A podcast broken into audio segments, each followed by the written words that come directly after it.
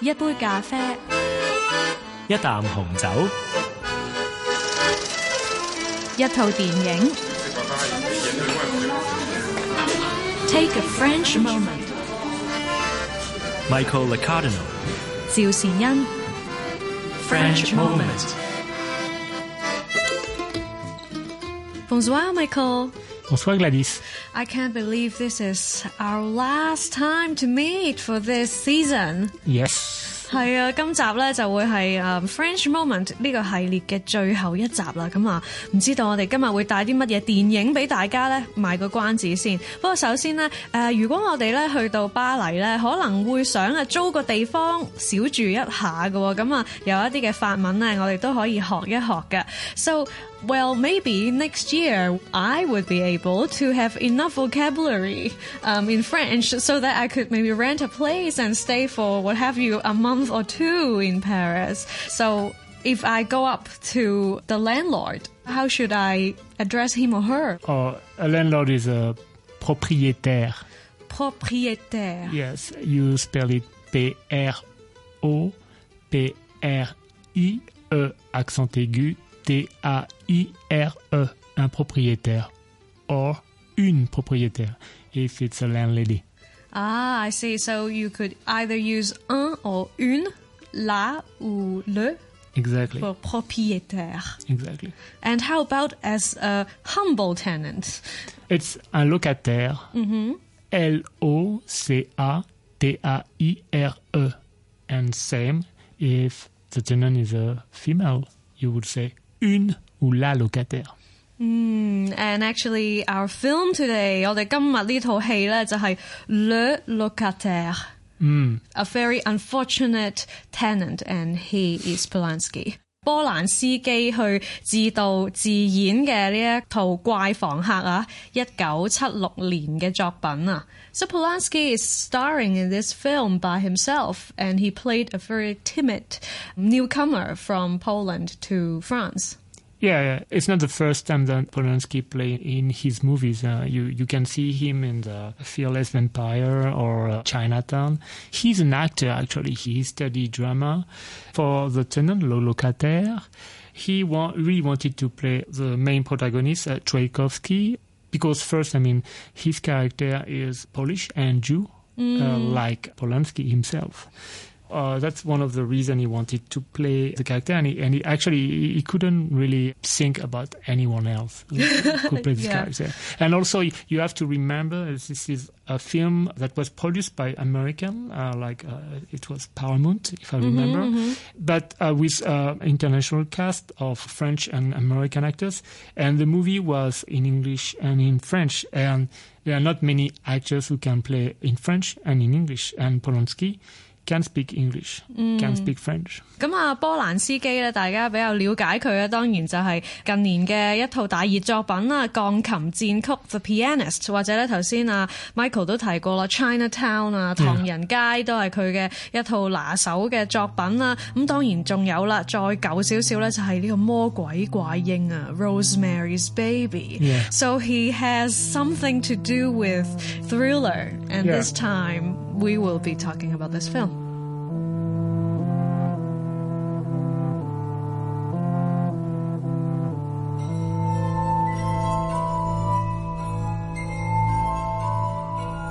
你話點樣形容 Tchaikovsky 好呢？我會話佢份人謹慎，但係比較細膽。當佢因為工作嘅關係要由波蘭俾人派駐到法國巴黎嘅時候，最重要嘅第一件事當然就係揾一個地方落腳啦。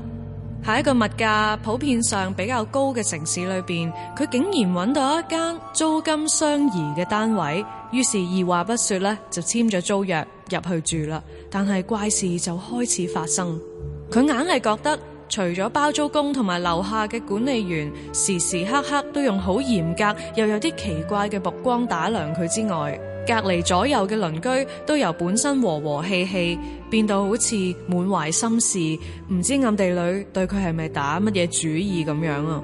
更加離奇嘅係，佢知道本身佢住嘅單位上一手係一個埃及學家去租住嘅，而佢冇再住落去嘅原因係因為佢離奇自殺。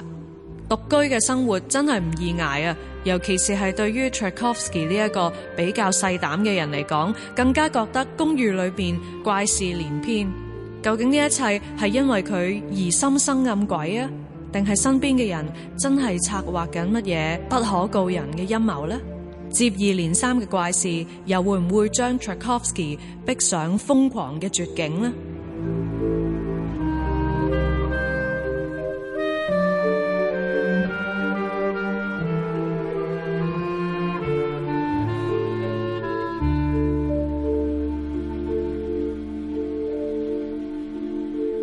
？Actually, the film is part of what people call afterwards a trilogy, which is not a trilogy. But yeah, you don't have the continuation. yeah, there's no continuation, and it was not made on that purpose. But people always talk about the apartment trilogy, which contain two other psychological thrillers, which are Repulsion with Catherine Deneuve and uh, Rosemary's Baby.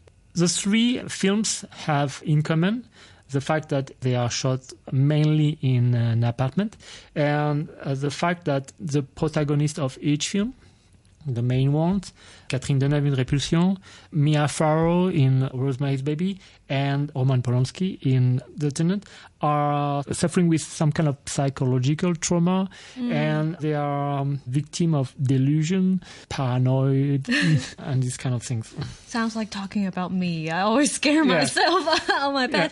咁啊，其实有时啲人话恐怖片咧，恐怖在唔系旁边突然间有只鬼跳出嚟吓你，即系嗰一种惊咧，唔算最惊，最怕就系嗰啲疑心生暗鬼啊！咁啊，波兰斯基咧都可以话系个中高手啊！咁啊，佢成日咧都做一啲心理 懸疑片。咁啊，頭先 Michael 都提到佢嘅三部曲啦，包括 Repulsion 即係冷血驚魂，咁啊，仲有呢一個 Rosemary's Baby 魔鬼怪嬰啦，嚇，同埋呢一套怪房客 Le Locataire 就係咧佢呢一個 Apartment 三部曲啦。So in French, do we also call an apartment apartment? We A say flat. an appartement. An appartement. Yeah, we add more letters. it is spelled A P P A R T E M E N T. Appartement. Okay, so if I want to, like uh, Trelkovsky in this film, I want to rent a place. I want to rent an apartment. How do we say it in French? You would say louer un appartement. Louer is to rent. L-O-U-E-R. Louer un appartement. Je loue un appartement. I'm renting an apartment, a flat. So I go up to le or la propriétaire and mm-hmm. I said, je loue un appartement. If you say je loue un appartement, that means you are already renting an apartment. You would say je veux louer. I want to. Oh yes, I want to. Je veux louer Louer. un appartement. voilà. 嗯，呢、个就系我想去租一个 apartment 啦，而唔系我已经租咗啦。But maybe if I'm fortunate enough, I can buy one。我可能可以买到都唔定。so Good luck in Hong Kong. good luck in Hong Kong. so if I want to buy an apartment, how do we say it in French? Uh, instead of louer, you will say acheter. Acheter. Yes, A-C-H-E-T-E-R. Je veux acheter un appartement. I want to buy an apartment, a flat. Oui, of course.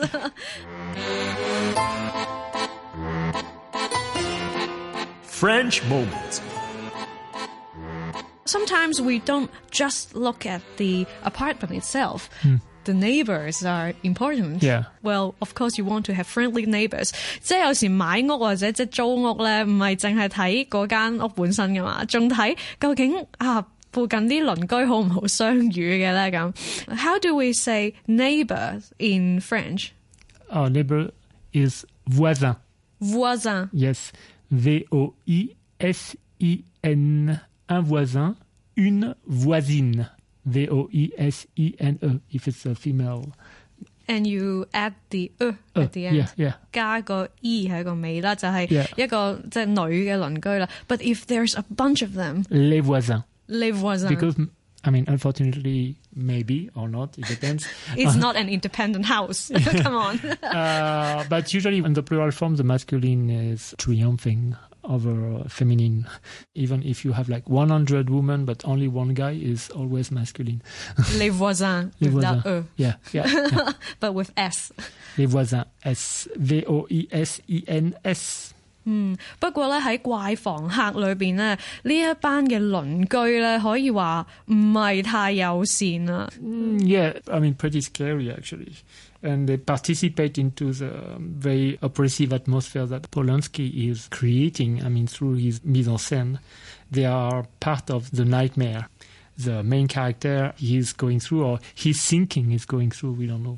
嗯，係啊，即係有時咧，啊波蘭斯基演出嘅呢一個 Tchaikovsky 呢一個角色咧，啊人生路不熟，去到巴黎呢一個新地方咧，但係原來發現嗰啲鄰居咧，似乎嗰啲目光都好奇怪啊！咁啊，包括樓下嗰位看門口嗰個 receptionist 啊，啊 the lady Yeah. she looks intimidating。 Yeah, yeah, yeah. And also Monsieur Z, Yeah, le propriétaire. yeah.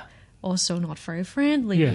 But then, of course, as you said, it might be something of his own perception of Yeah. the hostile environment. He's- the reality may not be like that. he's obviously uh, paranoid in the movie, and so to some extent, he sees anyone around him as some kind of threat.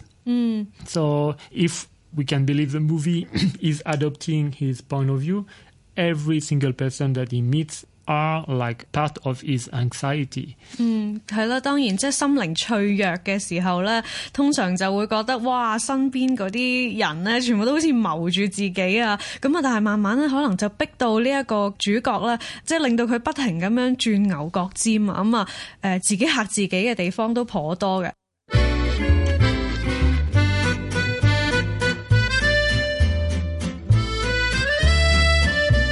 French moments.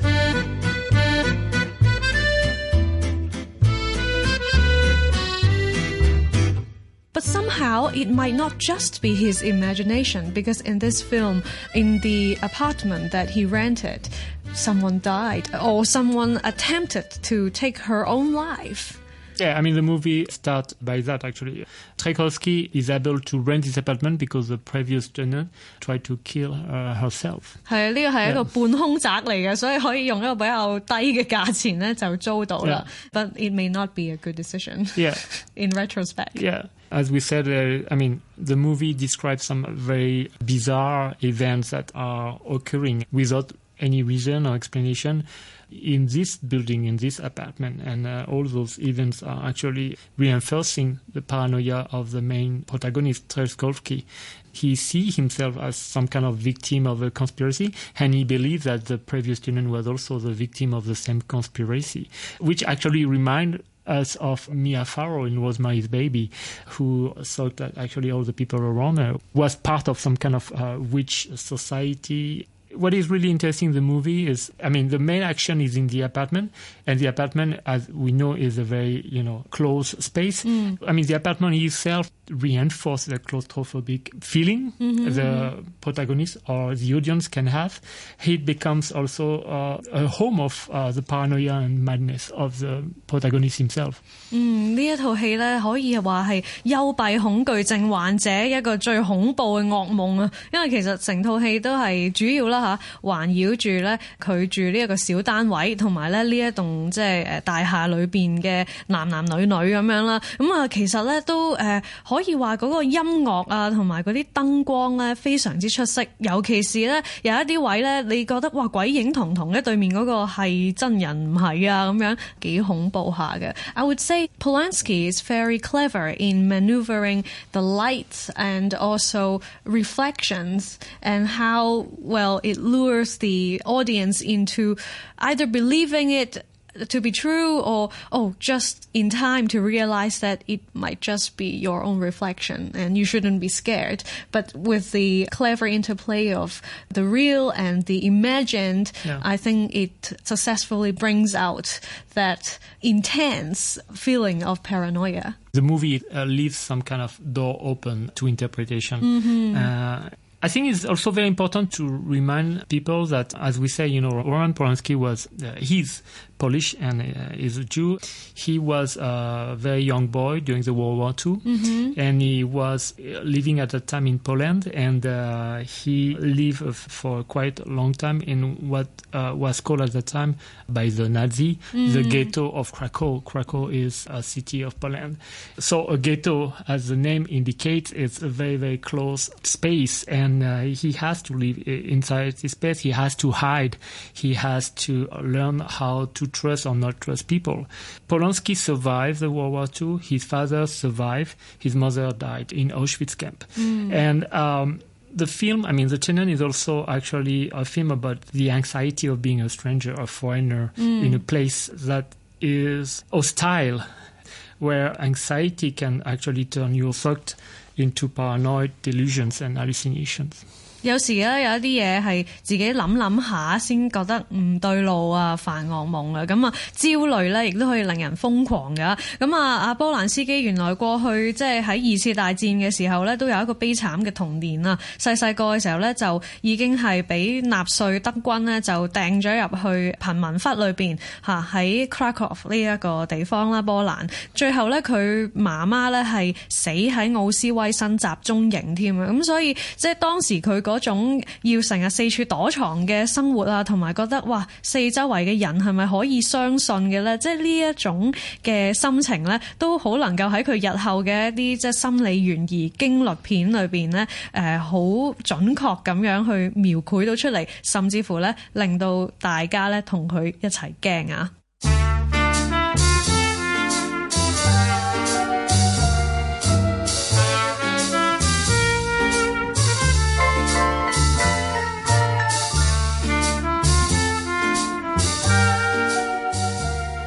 雖然係一套驚慄片咁，但係總唔能夠由第一分鐘驚到最後一秒噶嘛。咁啊，中間咧都有一啲咧比較誒、呃柔情浪漫嘅段落嘅。There are romantic passages um, in this film still, but then you know amid the romantic times, there are always suspense going on. Yeah. 本身咧，阿 Tchaikovsky 咧就同佢嚇一個比較中意嘅女神啦，就翻咗入房啦，傾下偈啊，跳下舞啊，飲翻兩杯咁樣啦。點知之後佢就講咗呢一句都幾煞風景嘅喎。They were having a drink and they seemed to be having fun, but then how come Tchaikovsky suddenly came up with this phrase? Actually, uh, we, we already mentioned that Trelkovsky is uh, some kind of paranoid uh, character. And actually, here, obviously, he is overwhelmed by some kind of panic attack because at the very critical moment, he could actually give himself to somebody. I mean, his mind refused. And uh, he he has this kind of like a reaction that uh, shows that uh, he is unable to give himself to anybody and to trust someone. He's always in alert. yeah，實在佢講咗啲乜嘢咧？即係因為頭先我都講到啦，佢嘅童年係喺一個猶太嘅貧民窟裏邊去度過啦，而且係俾一班嘅納粹德軍去即係重重包圍咁，所以即係可能養成佢個人比較多疑嘅性格啦。咁啊，但係落到去呢一個 Tchaikovsky 呢一個嘅角色裏邊呢，就係、當佢真係可能可以即係同人有一啲親密關係嘅時候，佢。 誒去到中途就已經唔得啦，唔得啦，唔得啦，太怕太驚啦。So let's listen to this excerpt. Tout de suite.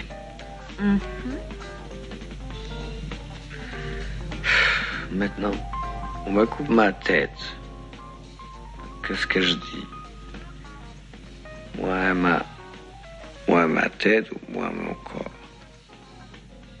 What did he actually say in this phrase? He said, uh, devrais-je dire moi et mon corps ou moi et ma tête? Which means, should I say me and my body or me and my head? me and my head, meaning me and my thoughts or Yeah, whatever. yeah, yeah, yeah, yeah. So I don't know what's going wrong with me. yeah, yeah, yeah. Uh, is it my body that doesn't listen to me or my thoughts messing yeah, up the whole he, thing? here he, he makes a difference between the body, which actually include also the head. And when you use head, it means, of course, as you said, it means his mind, the Mm. way he thinks. Mm-hmm. So if you want, it's just like a same difference than body and soul. yeah, so le corps it means the body. Yeah the flesh, The flesh the bones. and, and la tête. La tête is the mind. yeah, I also remember we learned about mal à la tête. Mal tête, yeah, Yeah. to have headache. 头痛，咁所以我记得 TED 呢个字。咁所以系啦，当一个人唔能够相信另外一个人嘅时候，究竟系佢嘅本能反应，佢嘅身体拒绝佢啊，定系 太多嘅思绪阻碍咗人与人之间嘅信任咧？咁啊，真系可能每个人嗰、个、呃、各有前因啊，可以咁讲。And so, well, I will be missing this program and our good time talking too. about wonderful French movies and also learn about French culture with you, Michael. So um, next year, then. À l'année prochaine. À l'année prochaine, Gladys. Adieu l'ami, Faut se quitter, car tout s'arrête avec l'été l'ami. Les feuilles sont tombées sur les routes gelées, l'ami. Quand on courait sur les chemins pavés de fêtes, mouillés de vin, ami. Nos chansons nous disaient que cela durerait la vie.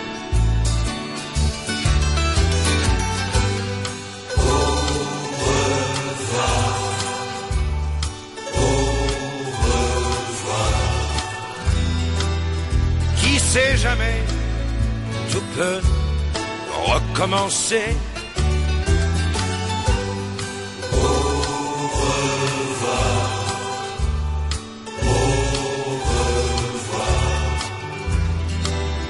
Il faut croire en l'été, l'ami, l'harmonica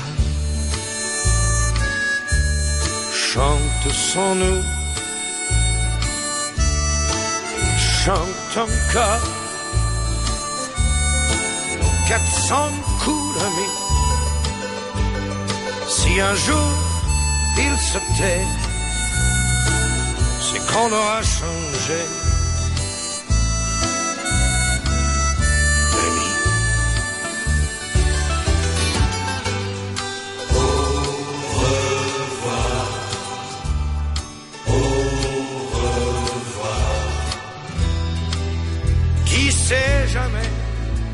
Peut recommencer. Au